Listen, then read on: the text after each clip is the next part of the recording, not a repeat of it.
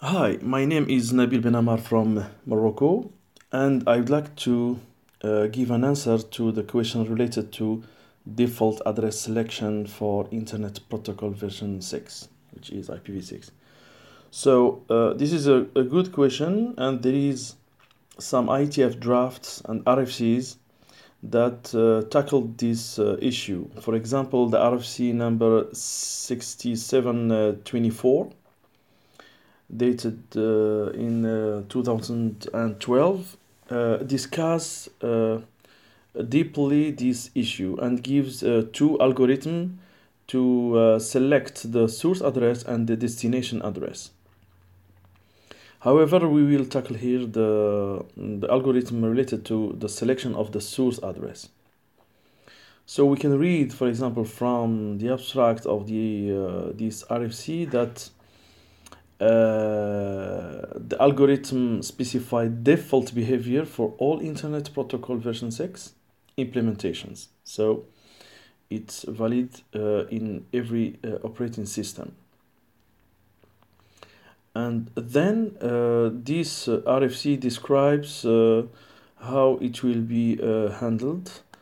For example, we can see that the IPv6 addressing architecture which is described in RFC 4291, allows multiple unicast addresses to be assigned to interfaces. These addresses might have different reachability scopes, such as, for example, link local, site local, which is deprecated, and global.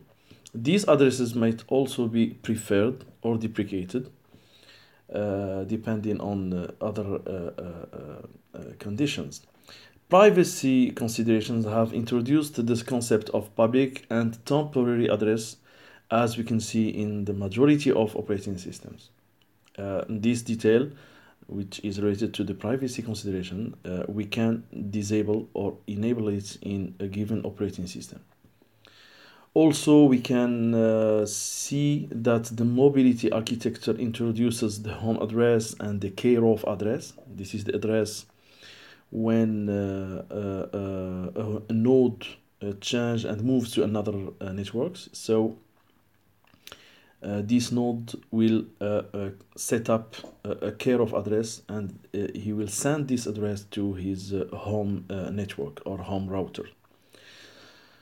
So uh, we can see that uh, as a result that th there are many many uh, possibilities. So each interface can have a lot different addresses, uh, different uh, unicast address, uh, different global address, different unique local addresses, etc. And each node can have also multiple interfaces. So uh, the algorithm described in this document, this RFC, is specified as a set of rules that define a partial ordering of the set of addresses that are available for use.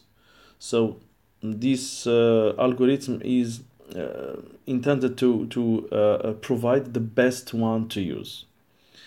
So for example, uh, for uh, the selection of the source address, we can see that uh, the RFC uh, gives many rules and we will quickly go through the the main rules. So for example for the source address selection algorithm produces as output a single source address for use with a given destination address so it's uh, specified for a given destination address, not for all addresses.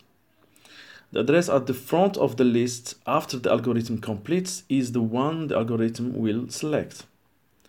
The ordering of the addresses in the candidate set is defined by a list of eight pairwise comparison rules, with each rule placing a greater than or less than or equal to ordering of two source addresses with respect to each other. So quickly, for example, the first rule when comparing two addresses, so we have SA and SB, which means uh, source address uh, 1 and source address uh, B 2.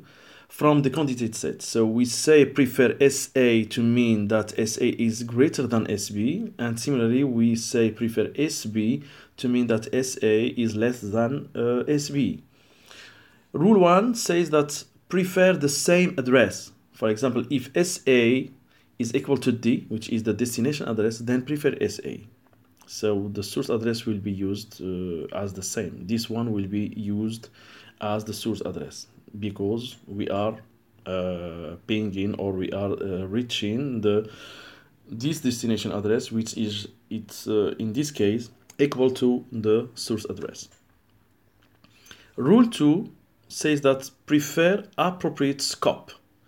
So there are many uh, scopes and in uh, this document we can uh, read uh, what are the scopes. They, they have uh, values. For example multicast destination address have 4-bit scope field that controls the propagation of the multicast packet.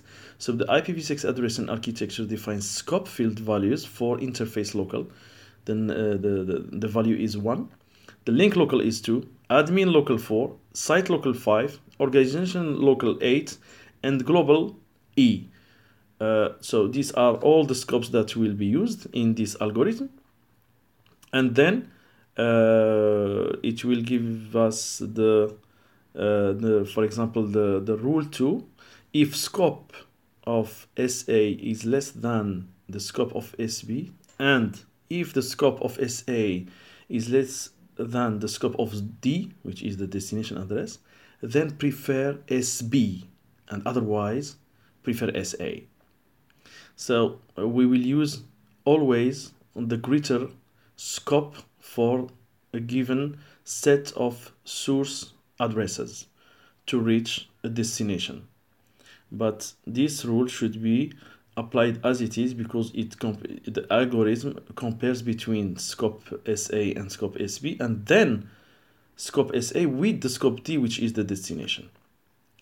Rule 3 uh, say that we need to avoid deprecated addresses. So this is obvious. And uh, rule uh, 4 prefer the home address. So this is for mobile networks and mobile IP.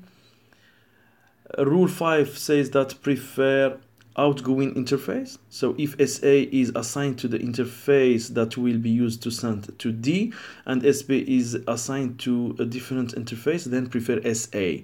Similarly, if SB is assigned to the interface that will be used to send to D and SA is assigned to a different interface, then prefer SB.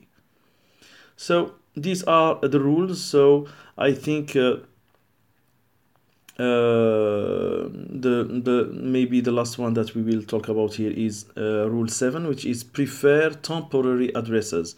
So if SA is a temporary address and SB is a public address then prefer the SA so this is uh, used when we have two uh, global addresses with uh, a different uh, they are they have the same scope but one is temporary and the other one is public or permanent address Similarly, if SB is a temporary address and SA is a public address, then prefer SB. So every time the temporary address will be uh, preferred when we use both of them, when we have both of them. Uh, rule 8 is to use the longest ma uh, matching prefix. So this is for uh, routing purposes and this is the basis of uh, routing in general. Rather it's IPv4 or IPv6, it's uh, the same. So I think that uh, that's enough, and I hope that uh, this uh, quick uh, review of uh, this RFC uh, gave us a quick answer to this issue. Thank you.